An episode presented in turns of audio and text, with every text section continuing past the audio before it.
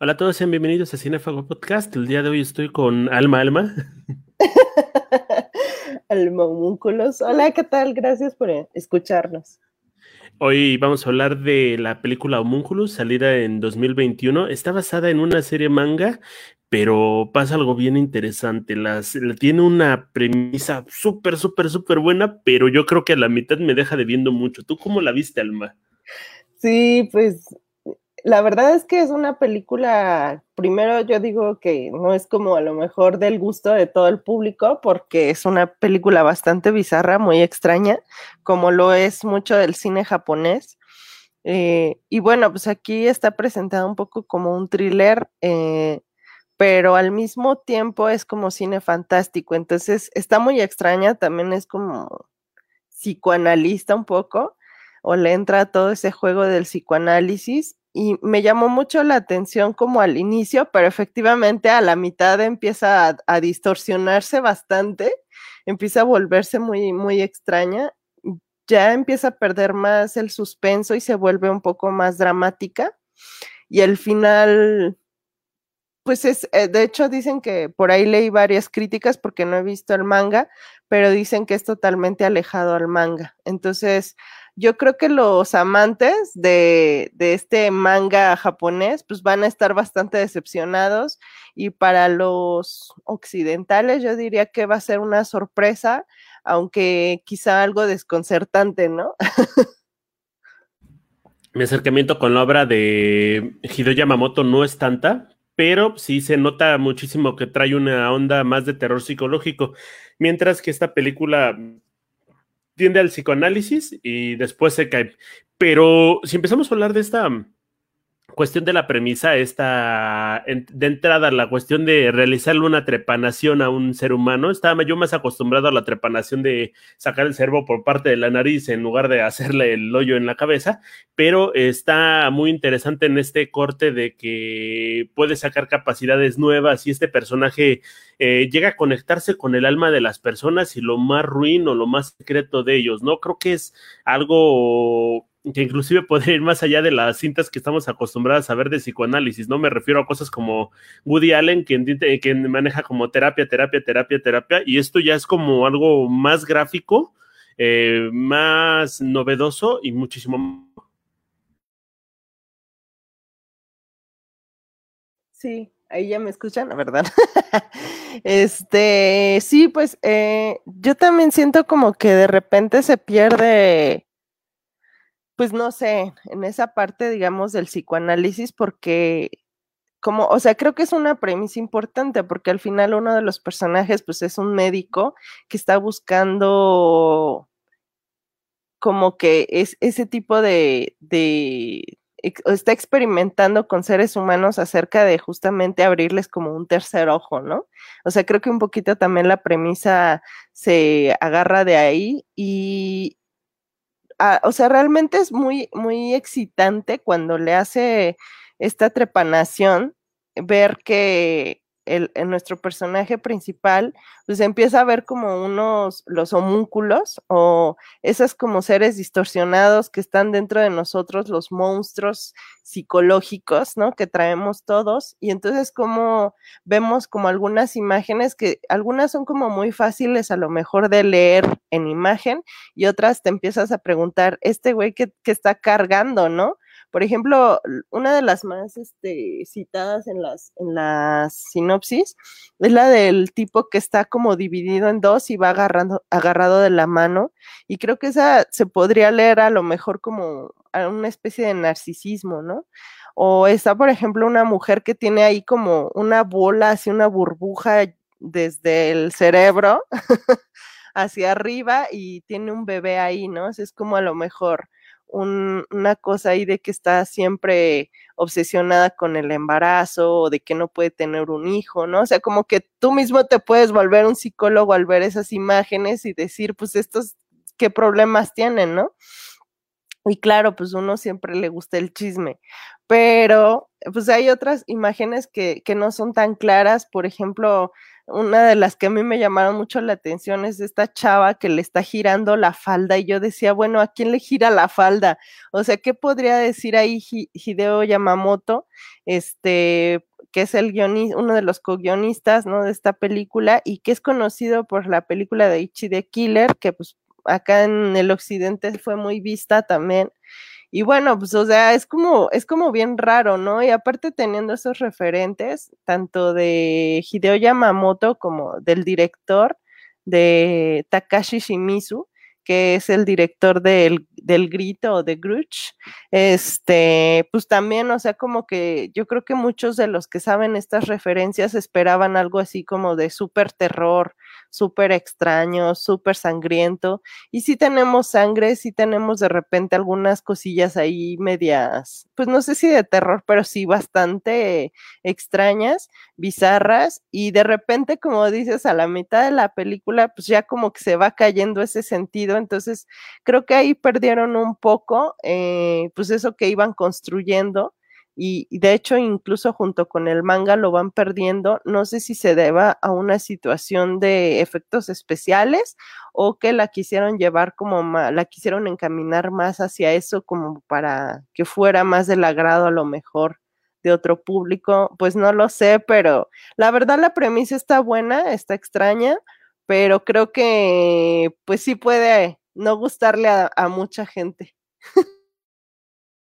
Creo que el problema podría ser es que se siente como con dos remates, ¿no? Primero sale a relucir, eh, empiezas con un misterio muy, muy, muy atrapante y tú dices, o sea, ¿qué chingados va a pasar? ¿Qué va a pasar? ¿Qué va a pasar? Le das siete días para decirle, voy a cambiar tu vida para siempre y te voy a dar un motivo para vivir, ¿no? Y pues creo que a fin de cuentas, entre comillas, se cumple, entre comillas, no, porque no me queda muy claro, pero pasan los, pasan los siete días, encuentra a esta mujer, vamos a llamarlo así para no adelantarnos tanto, y y al final, este, tú dirías, no, pues aquí ya se acaba la historia y podemos cerrar, ¿no? O igual un final feliz, entre comillas, de nuevo, eh, pudo haber quedado bien como para cerrar, pero no, todavía no se acaba la cinta. Vamos de nuevo con qué pasó con Manabu Ito, que es este doctor, y nos dice que también se practica la trepanación, ¿no?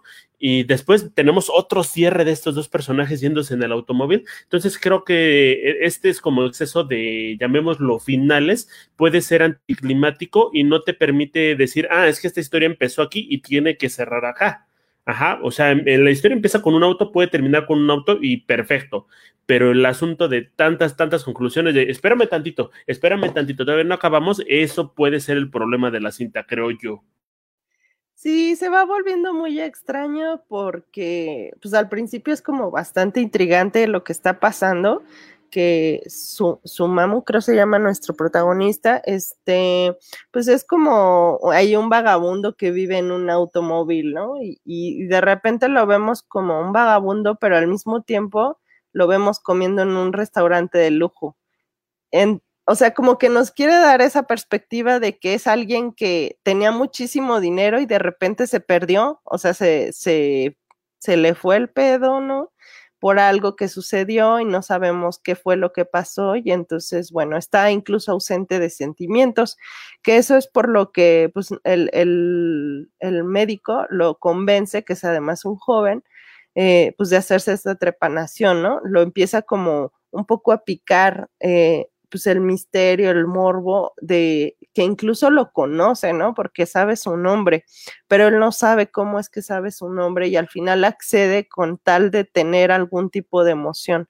Y entonces ahí es donde empieza a surgir todo y efectivamente, pues están esos como dices medios finales que no empiezan como a ni a ser finales ni a ser como pues puede ser como un preámbulo de la historia, pero es muy extraña porque efectivamente se parte.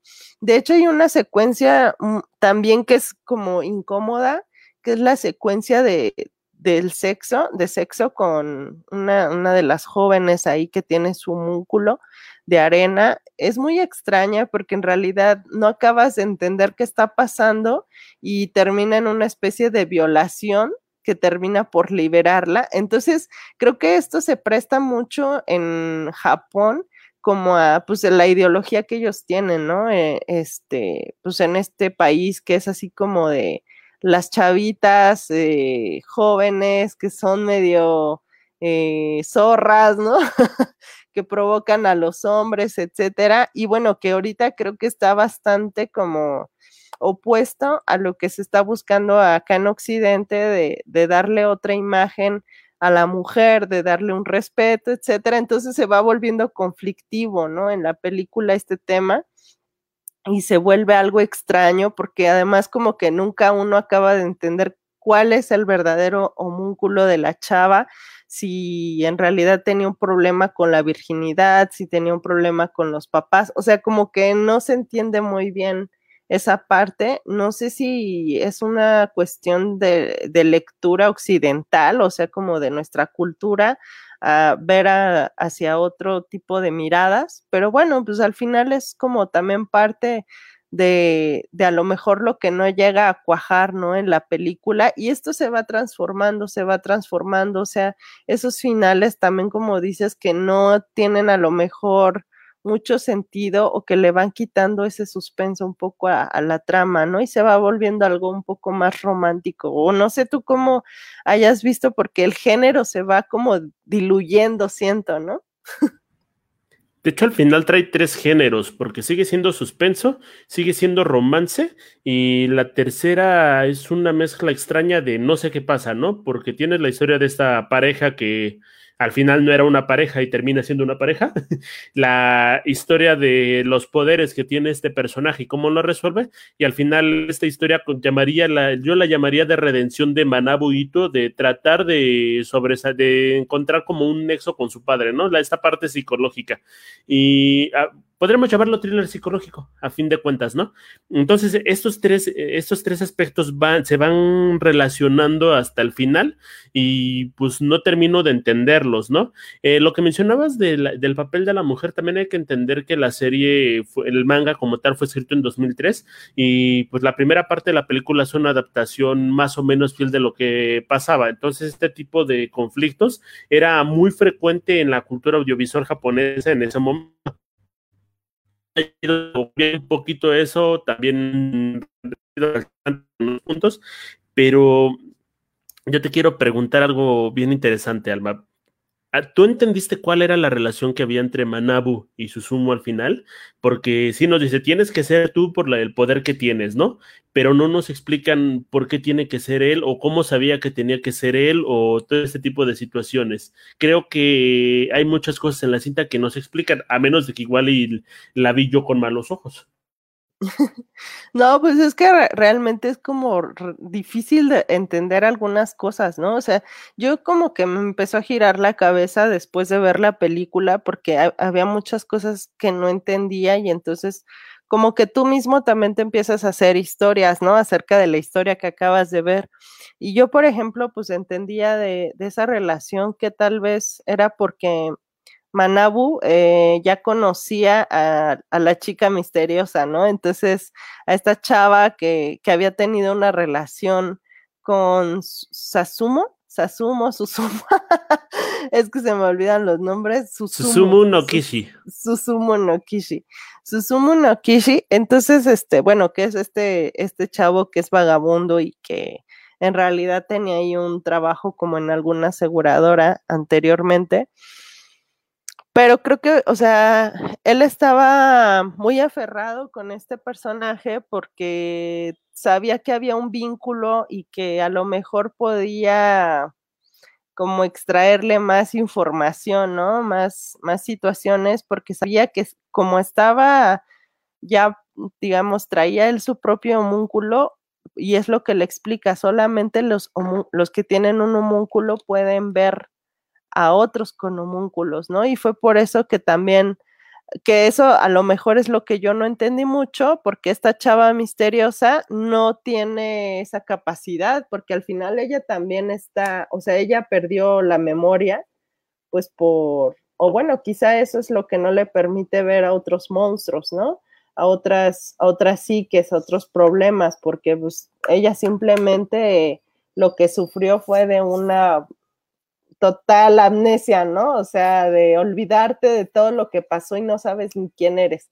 Mientras que el otro, pues está un poco como sedado, ¿no? Pero pues está ahí latente el problema. Entonces, como que nosotros no sabemos mucho como espectadores qué es lo que está pasando y al final se van ahí desentrañando algunas situaciones, pero es como extraño, ¿no? La forma en la que nos vamos enterando y de repente empiezas a hacer como conexiones y cuando ya dices, ya le entendí, como que te da la vuelta otra vez y vuelves a no entender nada. Entonces creo que eso es como lo extraño también de esta película pero quizá, o sea, quizá lo interesante también es que te hace pensar mucho, ¿no? O sea, como que te hace hacerte muchas preguntas sobre qué es lo que está pasando y cómo lo podrías a lo mejor entender tú, pero pues es extraño, o sea, al final me parece bastante extraño a mí también. Me gusta mucho la parte donde te explican que no todos los que pasan por una trepanación van a vivir con esas experiencias. Creo que es muy valioso porque le da un papel interesante al protagonista, ¿no? No es ni un elegido, no es que tenga una capacidad superior, simplemente se dio por casualidad y este hombre puede ir por la vida con este tipo de poderes. Eh, sin embargo, creo que se pudo haber explotado muchísimo más esta parte. Pudo haber sido una película eh, completamente diferente al terror psicológico si quieres, eh, que hubiera podido ser de sanación, pero el asunto es que no veo la forma en la que estos poderes lo ayudan a resolver su situación, ¿no? Nada más llega y se encuentra con esta mujer sin rostro llega hasta ella y descubre como toda esta artimaña porque se lo cuentan, ¿no? Porque, o porque de repente lo llega a, medio recordar, porque tampoco lo recuerda muy fehacientemente ni con los datos este, textuales. Entonces, a fin de cuentas, eh, creo que ese también es otro problema de la cinta, porque una cosa no te lleva a la otra y pues es como si el personaje nada más estuviera deambulando por el mundo. No hay una causa-efecto y creo que ese es el asunto por el cual yo considero que no termina de enganchar. Sí, la verdad es que es muy extraña, o sea, creo que a la gente que le gusta el cine japonés esta película les va a llamar la atención, pero creo que no va a cumplir con todas las expectativas que te haces de esta, de esta película, por lo que también decía al principio de que Hideo Yamamoto, que es el, el, el co-guionista de esta película y que también fue el escritor de Ichi de Killer, bueno, no sé si tú viste Ichi de Killer, no, pero, pero bueno, pues es que, o sea, Ichi de Killer fue una película que yo la vi, por ejemplo, cuando estaba en la prepa, ya tiene un buen y ya ni me acuerdo muy bien de la premisa, pero lo que no puedes dejar de olvidar de esta película es que el protagonista se corta como una sonrisa tipo guasón, pero literal se lo corta con un, pues con un cuchillo que tiene además siempre, esas heridas las tiene siempre cerradas como con una especie de, pues, ¿qué se puede decir? Como perforaciones o aretes. Y entonces hay un momento en el que abre, o sea, cuando quiere abrir como la boca, así de una forma terrorífica, se quita esos aretitos y entonces empieza a abrir como toda la mandíbula, ¿no? Es como algo bien extraño, bien bizarro, lleno de sangre, muy, muy sangriento. Es como este cine que le gusta a mucha gente de terror, pero medio fantástico. O sea, no podríamos decir que es un terror suspenso, pero es como un terror fantástico, como muy sangriento, muy gore, ¿no? Y entonces como que siento que también acá esto de las figuras extrañas, en, o sea, las imágenes, ¿no? O sea, aquí tenemos la trepanación e incluso vemos cómo Susumu se hace una, trepana, una autotrepanación, ¿no? Y entonces está todo sangriento y todo chorreado, o sea, son como características muy de ese, de ese tipo de cine eh, y bueno, pues lo vemos así como, o sea, siento que cuando quieres o cuando buscas una, una película de este estilo, estás esperando ver algo similar. Y aquí como que te da algunos, algunos ahí brillitos de ese tipo de, de, cine, pero no te acaba de cumplir a lo mejor con todo, ¿no? Entonces sí se vuelve medio extraño. Eh, pues la cinta, yo diría para mí que es buena, o sea, como que es cumplidora, tiene ahí algunas cosas interesantes, no me parece que sea la mejor, ¿no? Y yo creo que por lo mismo tampoco ha sido como muy destacada en Netflix, que es donde ahorita la puedes ver, pero pues, o sea, siento que tiene cosas interesantes, entonces, bueno, pues no sé, o sea, yo, yo realmente creo que, que, que, sí es bien extraña. No sabría mucho más que decir de esta película porque sí es como muy rara. O sea, creo que las actuaciones, por ejemplo, me gustaron mucho y es algo que respeto mucho de, del cine japonés porque realmente creo que los, los japoneses tienen una forma de presentarte las emociones pues muy, muy, muy bien, o sea, muy intensas, como que te demuestran a través de este, facciones, ya lo que están sintiendo, entonces creo que en ese sentido, pues sí te alcanza como atrapar, pero tiene ahí como fallas a lo mejor en el guion, ¿no? O sea, cosas que no se alcanzan a, a concretar o que uno no acaba de entender. El ritmo de la cinta es bueno, pese a que es muy lenta.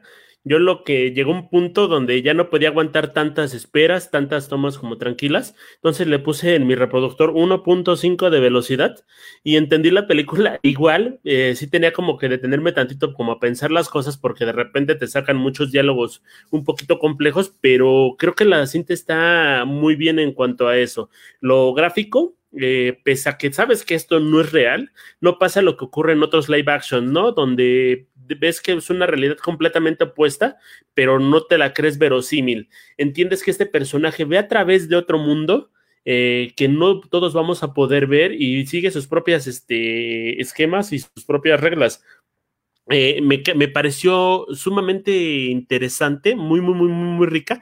Esta parte donde va con el Yakuza y, le eh, y entiende su historia de vida, ¿no? Esa cuestión del robot, porque aparte de que es una imagen como muy fría, muy de fortaleza, muy de poner límites, barreras, también tenía que ver con un símbolo específico de su infancia, y es muy padre porque te permite entrar con elementos muy simples a la psique de otro ser humano y determinar cuál es el rasgo que lo llevó hasta el punto donde está. Eh, por eso te decía que pudo haber sido completamente cambiada esta trama, irte directamente a un, no sé, un sanador que se enfrenta frente a un conflicto muy, muy importante, ¿no? Eh, con alguien que está totalmente distorsionado de la mente y tiene que resolver ese problema en específico, ¿no? O inclusive ir desapegándose de estas partes que se le van quedando de cada persona a la que va curando, esta pierna de arena, esta, este brazo de acero, y también pudo haber sido muy rica, ¿no? Eh, no creo que tendría que seguir exactamente la línea que seguía el manga para hacer una buena historia,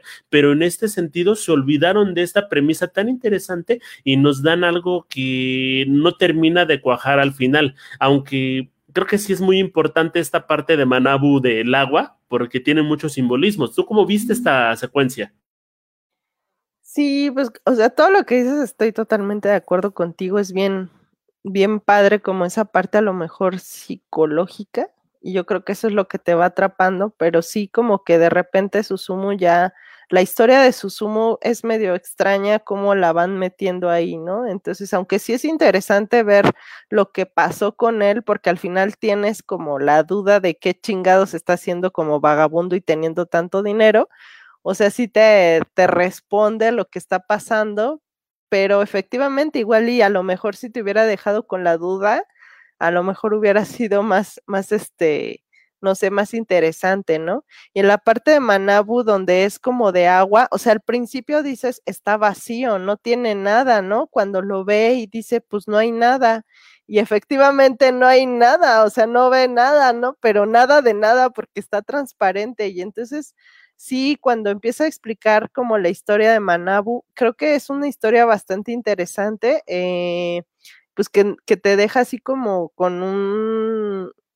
Yo creo como que muchos entendemos que eso es lo que pasa con muchos niños, que son hijos de ricos o hijos de profesionales, que son un, este, pues llegan a ser como bastante ignorados en su vida personal, ¿no?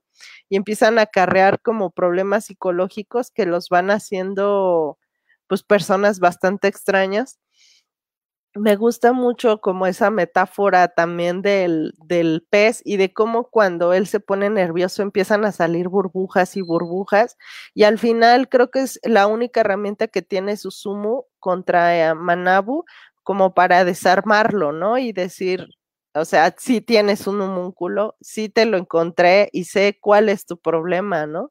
Y entonces me gusta también mucho como esa parte que dices tú de, de Susumu cuando él es como una especie de traductor o, de especialista psicológico, que, que realmente eso ya es como, pues no sé, un don que tiene el poder darle esas lecturas y el poder desarmarlos y el poder ayudarles al final como con sus propios traumas, ¿no? O sea, porque creo que al final, pues alguien puede ver un homúnculo en, en ese, en la premisa de esa película, pero no necesariamente alguien puede saber leerlo, ¿no?